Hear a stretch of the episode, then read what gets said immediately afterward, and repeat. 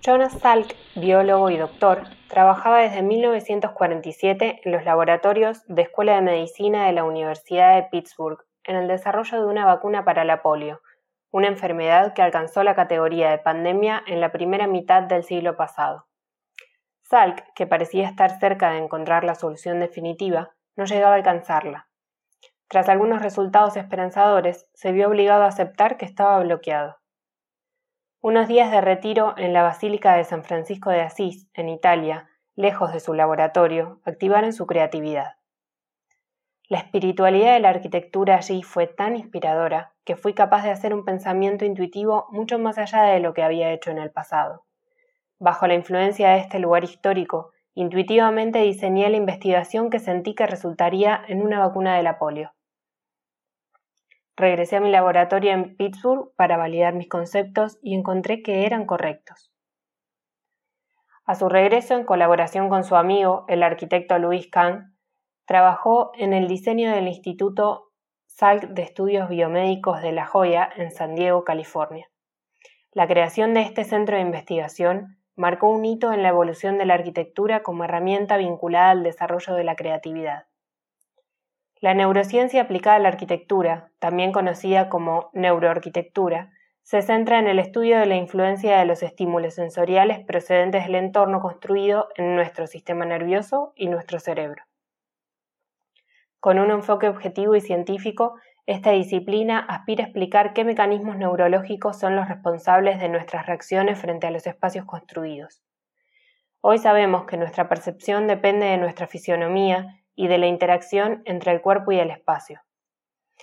Fred Gage, segundo presidente de la ANFA, la Academia de la Neurociencia para la Arquitectura, lo dejó claro. Al planificar los entornos en los que vivimos, el diseño de la arquitectura cambia nuestro cerebro y nuestro comportamiento. Sus estudios de laboratorio le han llevado a la conclusión de que el entorno puede modular la función de los genes y, en última instancia, la estructura de nuestro cerebro. Dotada de metodologías propias del ámbito científico, la neuroarquitectura aporta conocimientos para entender cómo el espacio arquitectónico influye en el comportamiento humano.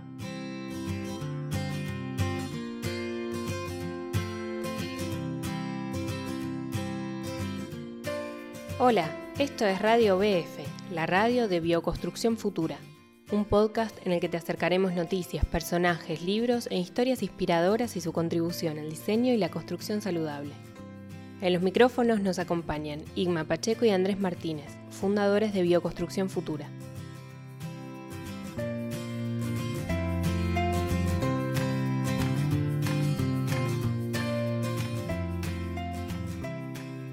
Hola, hola, ¿qué tal? Un episodio más de Radio BF, esta aventura auditiva, como siempre nos gusta decir, ya en su capítulo 13, con un tema de nuevo para el debate. ¿Qué tal, Isma? Hola Andrés, ¿cómo estás? Bienvenido, saludamos a toda la gente que nos escucha. Y sí, un tema que se había dejado ver ya en capítulos anteriores y que en nuestras encuestas también es un tema que, que, llama la atención y que cada vez está, está tomando mucho más, más más intensidad en la opinión pública, en la arquitectura y en otras disciplinas también.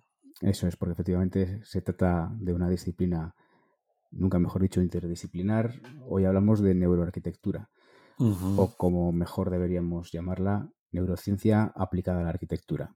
Porque... Es verdad, es verdad que un poco a, los, los originarios de la, a los neurocientíficos sobre todo no les gusta un poco usar el término neuroarquitectura, pero es un término que es apropiado desde el ámbito de la arquitectura. Eh, yo estoy de acuerdo, es un tema, es un término un poco más coloquial, pero que es bastante claro eh, en lo que quiere decir. Pero digamos, dejemos en claro que los, a los científicos prefieren hablar de neurociencia aplicada a la arquitectura. Y tiene todo el sentido del mundo y lo vamos a ir viendo.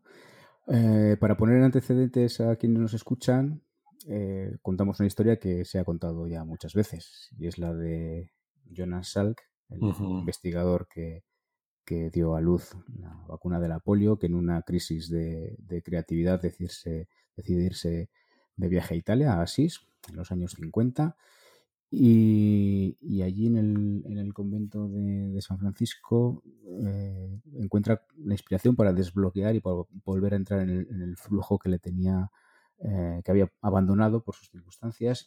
Y al volver a Estados Unidos achaca esa, ese reencuentro con su creatividad y con la solución para desbloquearla eh, a la arquitectura, al espacio, a, la luz, al, ambiente construido que encontró allí.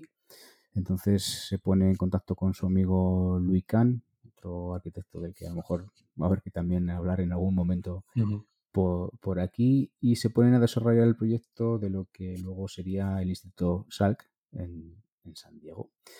Y este es el primer edificio en el que conscientemente se ponen en marcha eh, mm, mecanismos o estrategias eh, rescatadas de, este enfoque científico, ¿no? Qué hacen los edificios con las personas si es que realmente hacen algo. Parece que así fue, el edificio se construyó y unos cuantos años después se funda allí la, ANFA, la, asociación que pone un poco eh, sobre la mesa el estudio más reglado de, la influencia de la neuroarquitectura, de la neurociencia, perdón, en la arquitectura. Y desde el año 2000 se vienen recopilando estudios y ya desde el 2003 con la creación de esta asociación por John Paul Eberhard eh, mm, se, empieza a sistematizar, ¿no? a, recopilar y a, estudiar. Es, importante, eh, yo creo, decir ahí la experiencia de Sal, ¿no? que parte eh, un tipo científico que, pero, que parte de una observación bastante personal, ¿no? Una, una, una, idea que yo creo que cualquier persona lo ha sentido también, ¿no? Porque muchas veces hemos oído hablar de esta idea de cómo los espacios de algún modo cambian, ¿no? Esta cosa que te dicen, por ejemplo, bueno, si estás un poco inquieto y vas en una ciudad, entra una iglesia, ¿no? Yo creo que, por ejemplo, la arquitectura eh, de iglesias encontramos algo, ¿no? porque un poco yo creo que ahí eh, hubo intencionadamente un diseño que tratara de, entrar en relación con las emociones humanas, ¿no?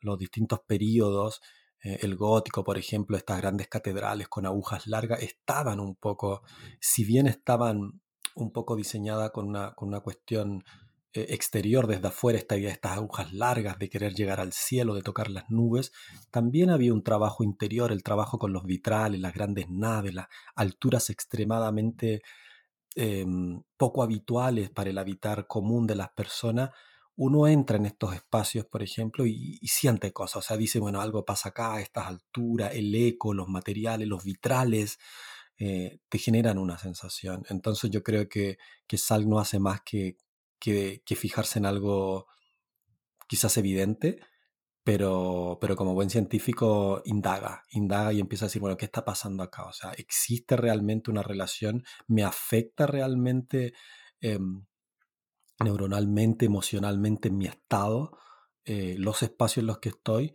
Eh, y bueno, llega a la conclusión de que sí, empiezan a hacer sus estudios.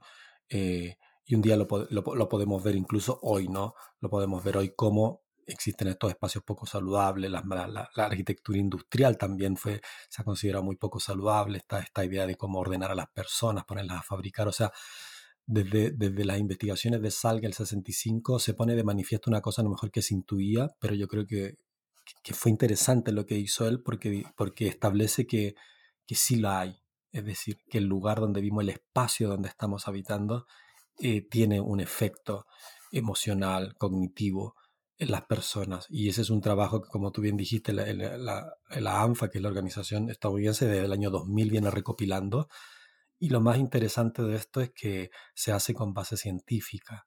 Entonces, eso para la arquitectura también es nuevo, porque la arquitectura nunca había trabajado, digamos, con, con plataformas o con layers científicos, ¿no? Trabajaba mucho desde la percepción, desde la intuición, desde el talento propio, a lo mejor, de cada arquitecto, pero aquí los neurocientíficos te están poniendo evidencia científica, estudios de cómo determinados espacios, determinadas circunstancias, colores, materiales, percepciones afectan el cerebro de las personas, el comportamiento.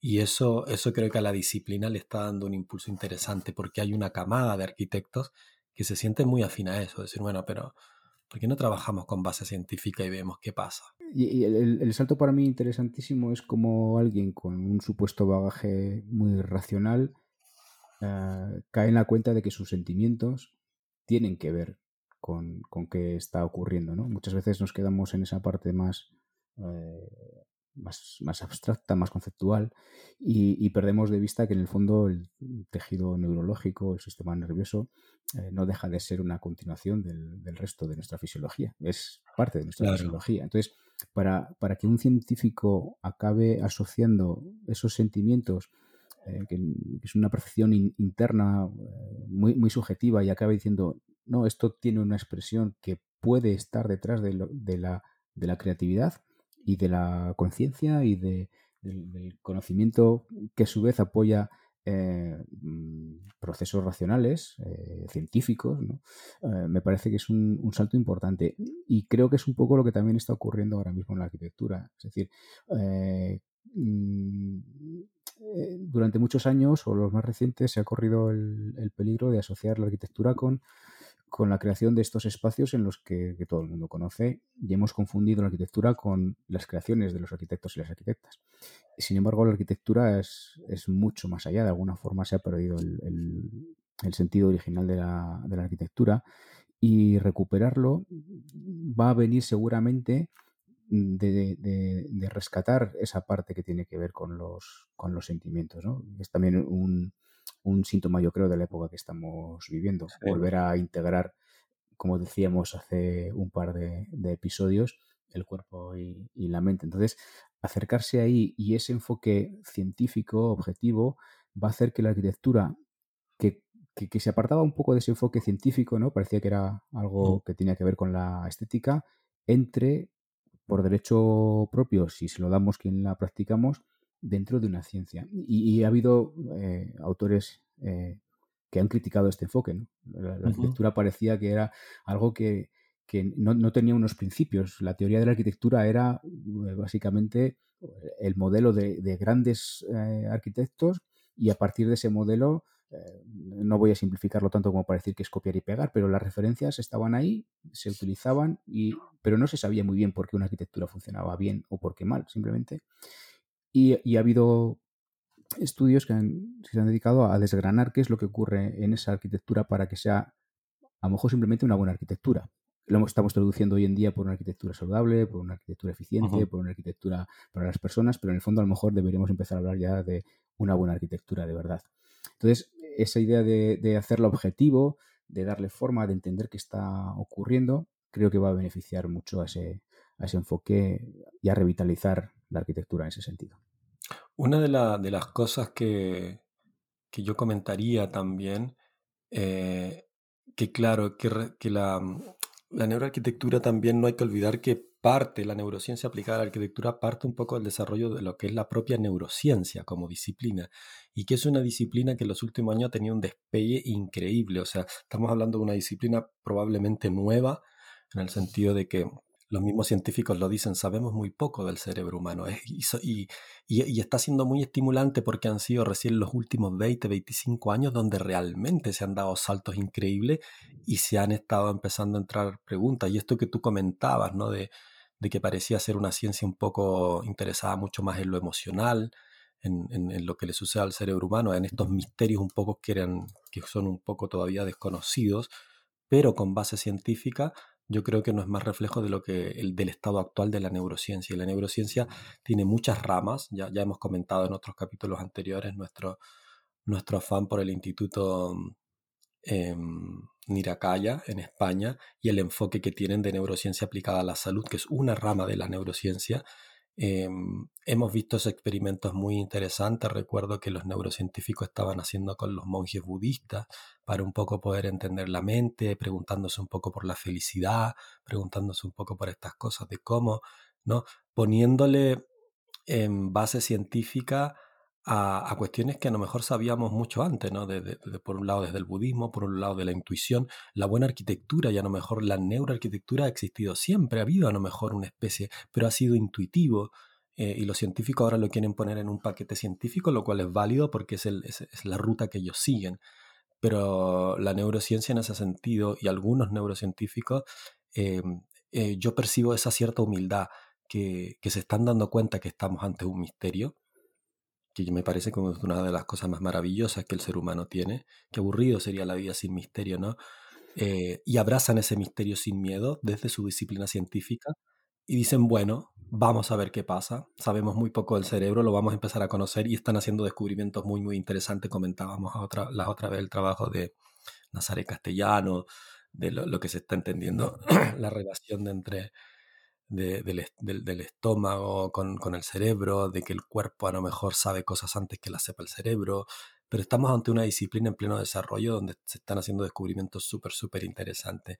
Entonces, la idea de que la, neuro, la neurociencia aplicada a la arquitectura eh, a mí me parece bastante interesante porque la idea es eh, trabajar con estos datos científicos para eh, diseñar espacios, ¿no? y de eso se ha hecho, se ha hecho mucho. Yo recuerdo, estuve participando, ayudando a organizar el Congreso de Neuroarquitectura el año pasado con gente del Instituto NAT de Chile y también gente de la ANFA en Estados Unidos.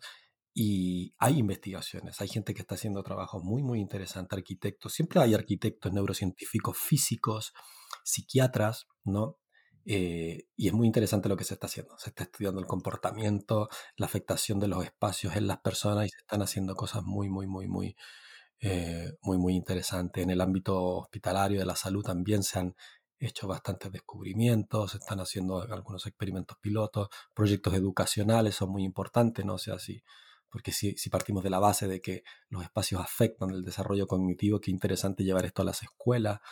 Eh, entonces hay un montón de investigaciones que se están haciendo. Y comentar un poco lo que tú dijiste, de que hay algunas personas que, que es verdad, que, que, critican un poco este enfoque por el miedo ese de decir poner la arquitectura en, en, un tono muy cientificista. Eh, yo creo que aquí no hay, no hay extremos, porque yo creo que tampoco la arquitectura va a perder el camino recorrido, ¿no? En el sentido de ser una arquitectura fenomenológica, incluso intuitiva, porque los grandes arquitectos siempre han sido intuitivos. Hay algo ahí de, un talento que algunas personas tienen para generar obras muy, muy certeras en su tiempo. Entonces yo no creo que la, neurociencia aplicada a la arquitectura va a revolucionar o a cambiar todo el panorama o la historia arquitectónica, sino que va a llegar a ser un aporte más, pero me parece que va a ser un aporte interesante un aporte eh, nuevo, eh, un aporte crucial, eh, pero no va a reemplazar tampoco y no tiene por qué reemplazar el camino recorrido. Eso es, yo creo que eso es muy importante destacarlo. Es decir, no, la neuroarquitectura no es un estilo arquitectónico, no es ah, ni, mucho menos, ¿no? deja de ser una herramienta de la neurociencia aplicada a la arquitectura. Por eso cuando un poco banalmente se ha asociado la neuroarquitectura a un estilo que se podía, se podía permitir eh, determinado tipo de, ciudadano. ¿no? Recuerdo algún artículo que publicaban también en el país, en España, acerca de, que la neuroarquitectura era el estilo elegido por deportistas, empresarios. quien realmente eh, ha estado estudiándolo destaca eso, que no es un estilo y que lo que se trata es de, añadir a la capa de, de, esa intuición, de esa fenomenología, el, conocimiento de por qué eso funciona, por qué eso es así. Mm. Y ahí es donde esas herramientas científicas, eh, los eh, electroencefalogramas, electrocardiogramas, eh, medir el seguimiento ocular, la resistencia galvánica de la piel, incluso la expresión facial, monitorear todo eso, nos está dando pistas de por qué.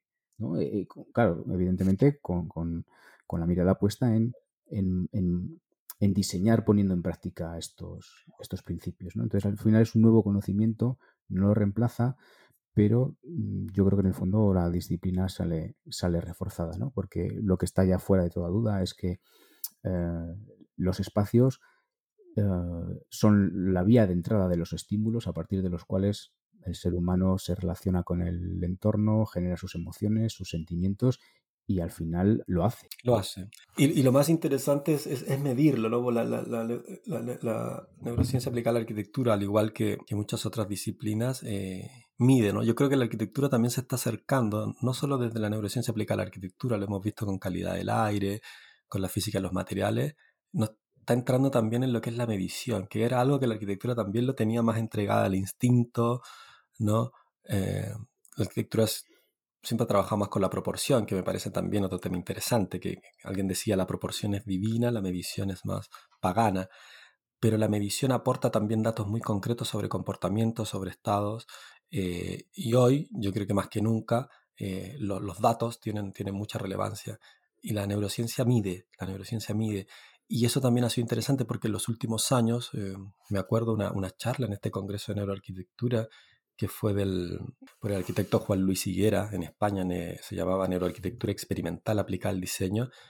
Él y su equipo estaban haciendo eh, trabajo bastante interesante. Y lo, lo interesante es que los instrumentos de medición también están avanzando. Tú recién nombrabas algunos, ahora están apareciendo las cámaras en 3D, que son especie de simuladores, pero simuladores también visuales, pero sensitivos. Es decir, antes de ponerse a diseñar, se pueden hacer experimentos eh, eh, tridimensionales con unos cascos, ¿no? Algo así como un metaverso, eh, y poner a las personas en determinado espacio y someterla a determinados estímulos y ver cómo reacciona a nivel, yo que sé, de pulsaciones, el latido del corazón, la sudoración de la piel, el estado nervioso. Y eso lo estaban midiendo y, por ejemplo, yo que sé, diseñan un espacio y después, por ejemplo, le aumentan la altura y ven qué pasa. Cambian los colores, aumentan la intensidad de la luz, etcétera, etcétera. Y van viendo cómo las personas, es decir, como en toda cosa, los instrumentos de medición también están avanzando mucho en ese sentido y eso está siendo bastante estimulante porque está permitiendo que los diseños se pongan a prueba en un estado de preconstrucción. ¿Te fijas? No tenemos por qué construir y bueno, después veremos, sino antes se pueden hacer experimentos para eh, tener datos sobre cómo eh, determinados espacios generan estímulos o reacciones cognitivas o físicas de las personas. Entonces ahí también eh, el camino se está abriendo mucho con, los nuevos instrumentos de medición que se están haciendo. Sí, además me parece que ponerlo claramente sobre la mesa abre la puerta a que más gente acceda a ese universo de, datos y de conocimiento para ponerlo en marcha y deje de ser un gueto de alguien que apela siempre a la intuición, a, su, mm. a la suya propia además, para decidir si algo es bueno o es malo, ¿no? Eh, eh, eso más allá de los estilos de una época, precisamente ahora, cuando ya la cuestión del estilo, el debate sobre el estilo ya está eh, superado, el, hacer que, se pueda entender qué es lo que está ocurriendo, creo que va a abrir la profesión y esa nueva camada de arquitectos y arquitectas que, que, que sí están preocupadas por lo que está ocurriendo, va a encontrar las herramientas para entender qué es lo que está ocurriendo. Y además, ¿por qué? Que no deja de ser un refuerzo. Eh, no, no imprescindible, pero, pero muy interesante cuando al final hay que, en el fondo, actuar, ¿no? Hay que, hay que cambiar. Entonces, para mí, el, el que empiece a ponerse, aunque sea con la excusa de, de, de, que se le da un tratamiento científico y objetivo, que empiece a ponerse sobre la mesa que nuestra fisiología es un continuo con nuestro entorno y que ya no podemos pensar en espacios aislados, el ponerlos en relación eh, me parece muy, muy valioso. La tercera piel, ¿no? La tercera piel que, que hablamos un poco, ¿no? Este, esta, esta, esta, teoría intuitiva de Fundergasa eh, adquiere sentido ahora, ¿no? O sea, esta tercera piel, este espacio construido, está en relación con tu comportamiento biológico. No somos seres biológicos, hay una relación cognitiva con el lugar donde estás y eso se está entendiendo y se está poniendo de manifiesto. Y yo creo que también es interesante porque eh, muchas veces la parte científica viene a corroborar la intuición, un poco lo vimos la semana pasada en geobiología, o sea, cuando, cuando claro, los instrumentos después un poco corroboran lo que el Taori sabe, ¿te fijas? Entonces un poco también pasó con las investigaciones que te comentaba entre los budistas y, los neurocientíficos. Claro, corroboran cosas que los budistas sabían, pero lo sabían por otro camino.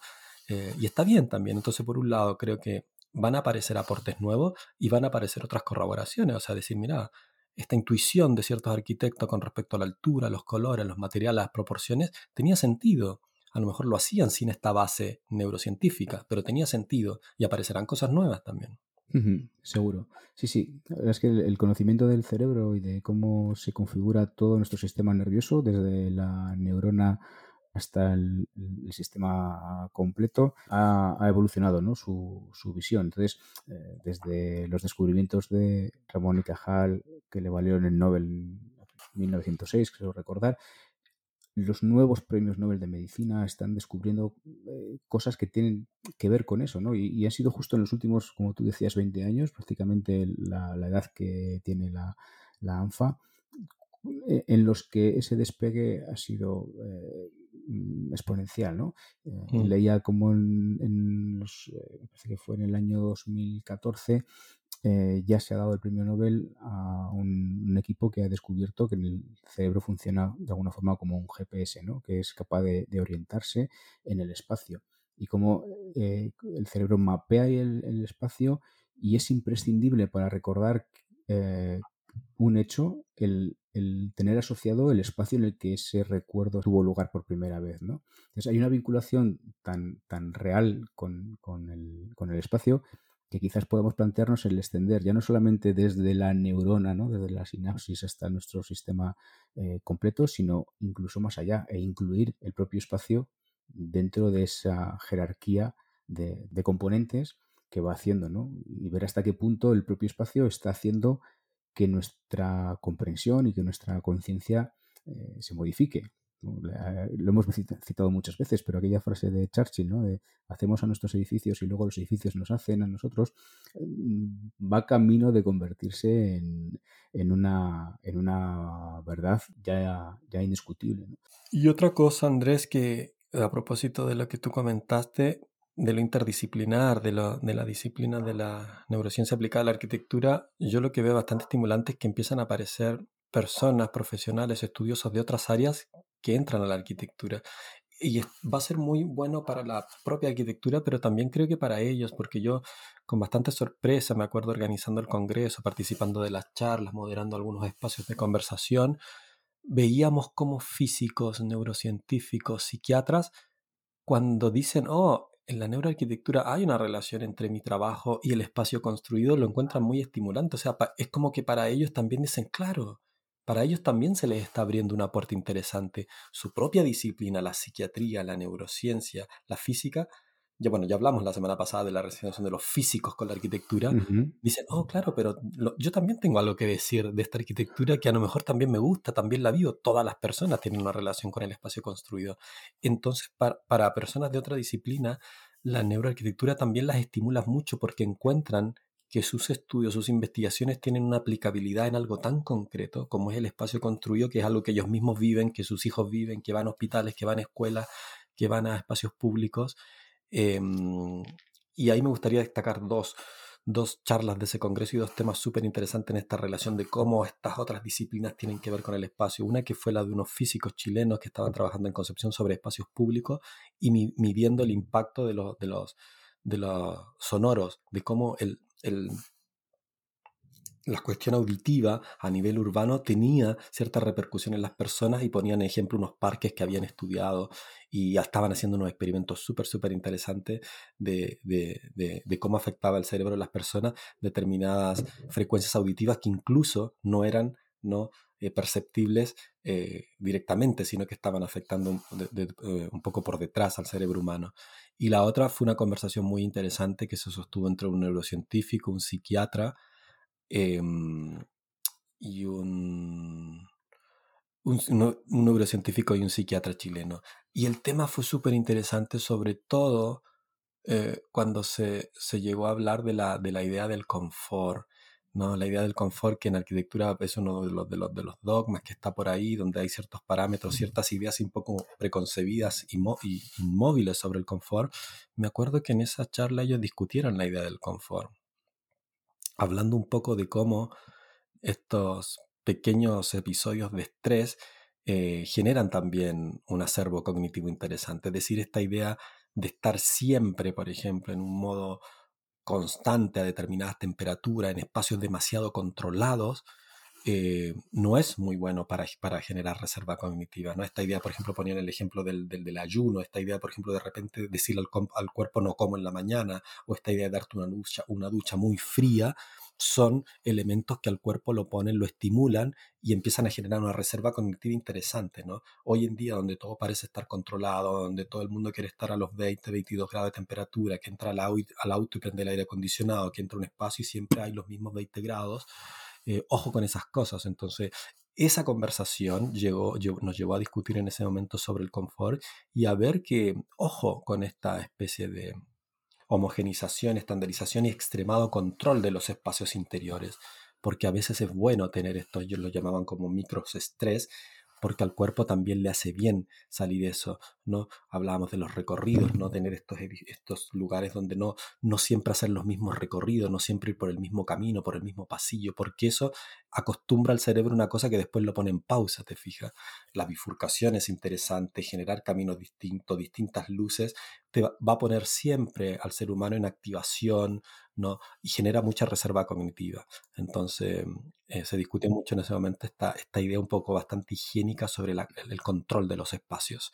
Es muy, es muy interesante. Yo llevo también unos años leyendo eh, sobre una adaptación básicamente de lo mismo que estás comentando. Habla del confort adaptativo, de cómo la potencialidad que, que hay en actuar sobre la fisiología humana para adaptarse a los cambios. Y está comprobado que si una persona es capaz de actuar sobre eh, los aspectos que pueden modificar el ambiente interior, su rango de comodidad se amplía muchísimo y es capaz de eh, ajustarse eh, porque sabe que es que, puede regular. Y en ese caso se ya hay algún, algún estudio todavía muy incipiente que prevé que se pueda llegar incluso a ahorros en eficiencia energética mucho mayores trabajando sobre la propia fisiología humana que actuando sobre el edificio. Lo digo como una, una, vía para poder aproximarse a eso. Y en el fondo, creo que otra de las aportaciones buenas de la neurociencia aplicada a la arquitectura es que nos va a permitir conocernos mejor a las personas. Y cuando la arquitectura se centra en las personas, conocer cómo somos, cómo es nuestra fisiología, eh, va a permitir que partamos de ahí en nuestros diseños, en nuestra aproximación a la, arquitectura. Durante muchísimo tiempo, quizás además, el, el, diseño ha sido algo abstracto que llegaba, que se implantaba, pero no había una, un, origen en cómo funcionaba el, cuerpo humano. Y yo creo que estamos redescubriendo eso. Esto que, que, tú comentabas al principio y que ya tiene nombre, ¿no? La psicología ambiental es una rama bien establecida de la psicología a nivel urbana podemos traerlo a los espacios interiores, que es donde pasamos 80-90% de nuestro tiempo. Entonces, en el fondo, la responsabilidad que, asumimos cuando hacemos, o peor, cuando dejamos de hacer determinadas cosas, eh, es muy grande. Y ese conocimiento creo que nos pone en una posición mucho mejor para entendernos y para ver qué, hacen los edificios con las, con las personas. ¿no?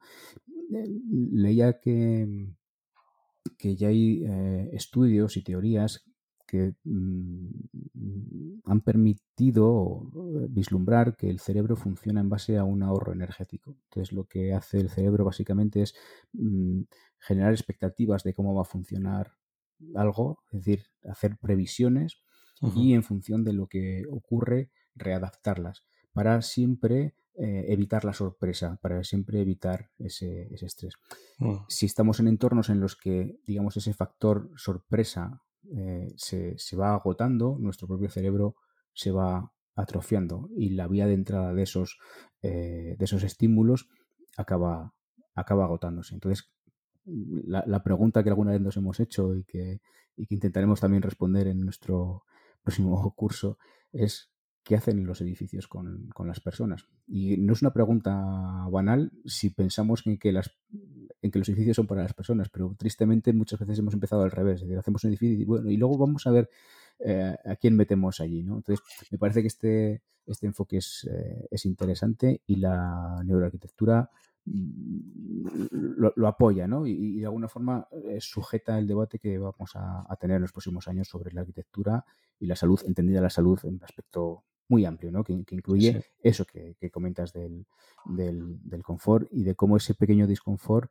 eh, hace que nuestro cerebro incluso se, se, sincronice, ¿no? Es algo que ya sabemos de los, de los ciclos circadianos, por ejemplo, necesitamos de vez en cuando ese, ese, empujón, ¿no? Como los relojes que necesitan de vez en cuando un poco de movimiento para poder sincronizarse y es imprescindible. Y, y eso tiene nombre también, es eh, la aliestesia, ¿no? El, placer que siente el, ser humano cuando determinadas condiciones cambian, ¿no? Esa, eh, esa ducha de agua fría después de haber pasado por una temperatura alta, ese ir a la sombra después de haber estado en un espacio soleado, ese frío en la nieve eh, mientras brilla el sol a pesar de todo.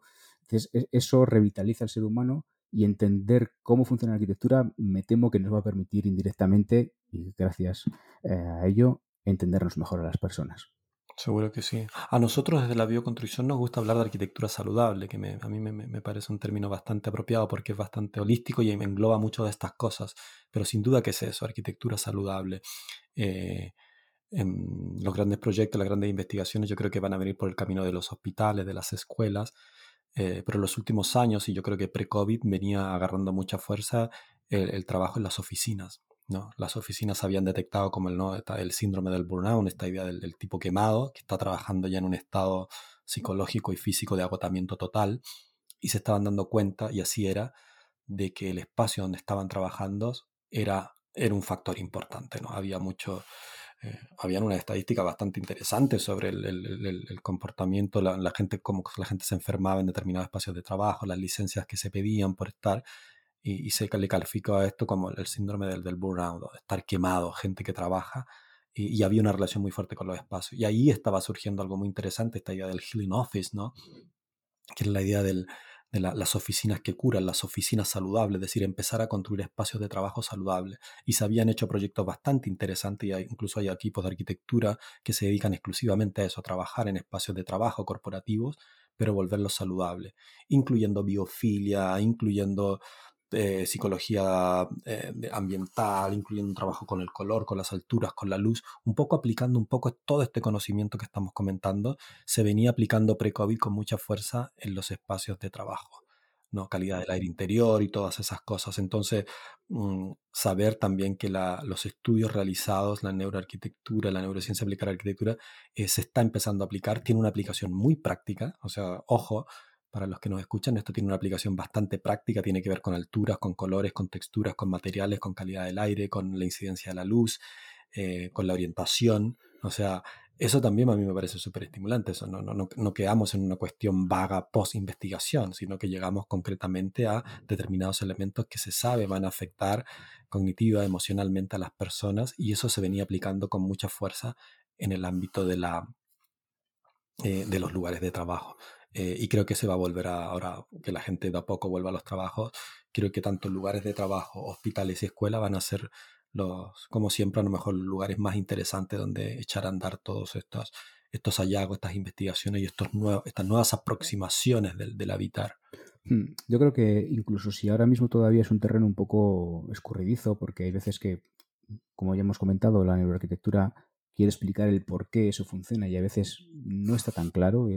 Y todavía hay materias que, como el propio cerebro, se nos, se nos escapan, pero ya hay conclusiones, como tú dices, que nos permiten plantear determinadas estrategias de un modo no ciego como una receta sin saber muy bien de dónde viene y, yo creo que esa es justo la, bondad que aporta la neuroarquitectura sino entendiendo por qué. Entonces eh, podemos incluso dejar en, las, eh, en los em, recursos que pongamos en nuestra página, eh, estos aspectos que tú has comentado de iluminación, acústica, su influencia en la reducción de estrés, en, la capacidad del cuerpo para regenerarse en determinada, en presencia de determinada eh, iluminación, de cómo la visión de estructuras que recuerden a fractales eh, que ya están en la naturaleza, el número áureo, Fibonacci, en fin, todo este tipo de cosas que una y otra vez todas estas cosas que están trabajando.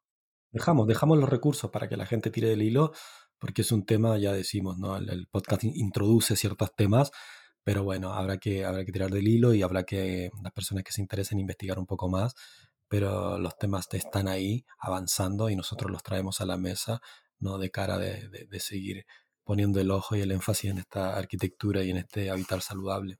Eso es, al final descubrimos que más allá del tópico, todo está conectado y, ese es un poco nuestra, nuestro objetivo al, tratar de introducir estos temas. Que por cierto, si, la gente nos deja comentarios, eh, los escuchamos encantados y, podemos ir eh, preparando en nuestra agenda de episodios eh, nuevos temas, profundizar en los que más vayan interesando, que es Seguro que de lo que se trata. Así que nada, yo creo que como introducción, más los recursos que vamos a dejar, eh, hemos ofrecido, hemos abierto una, pequeña ventana para ver qué hay detrás de todo esto, conocer mejor nuestro cerebro, conocer mejor cómo somos, conocer mejor nuestra arquitectura y, seguimos, seguimos aquí en esta aventura de conocer. Seguimos, seguimos hablando, seguimos escuchándonos con nuevos temas, con nuevos personajes y un saludo a todos y a todas quienes nos escuchan. Muy bien. Chao, chao. Chao, chao, Andrés.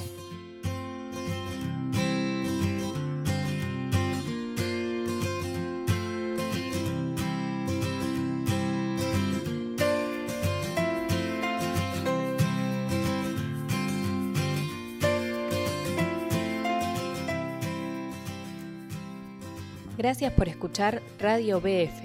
Si te interesa conocer más sobre el tema, puedes seguirle la pista a las referencias y enlaces que hemos dejado en las notas del episodio de hoy. Conoce nuestro trabajo en Bioconstrucción Futura, una escuela creada por personas que trabajamos para que, un día, toda construcción sea saludable. En ella encontrarás cursos en directo cada mes, packs formativos temáticos, charlas con expertas y expertos sobre temas relevantes y mucho más.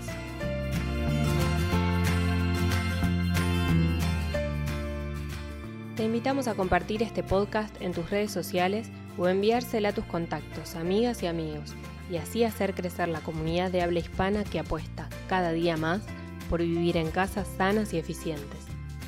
Puedes suscribirte a nuestro boletín de cada domingo y recibir en tu cuenta de correo nuestros artículos y formaciones. Lo haces en nuestra casa digital, bioconstruccionfutura.com. También puedes seguirnos en nuestra cuenta en Instagram, en bioconstrucción.futura. Y esto es todo por hoy.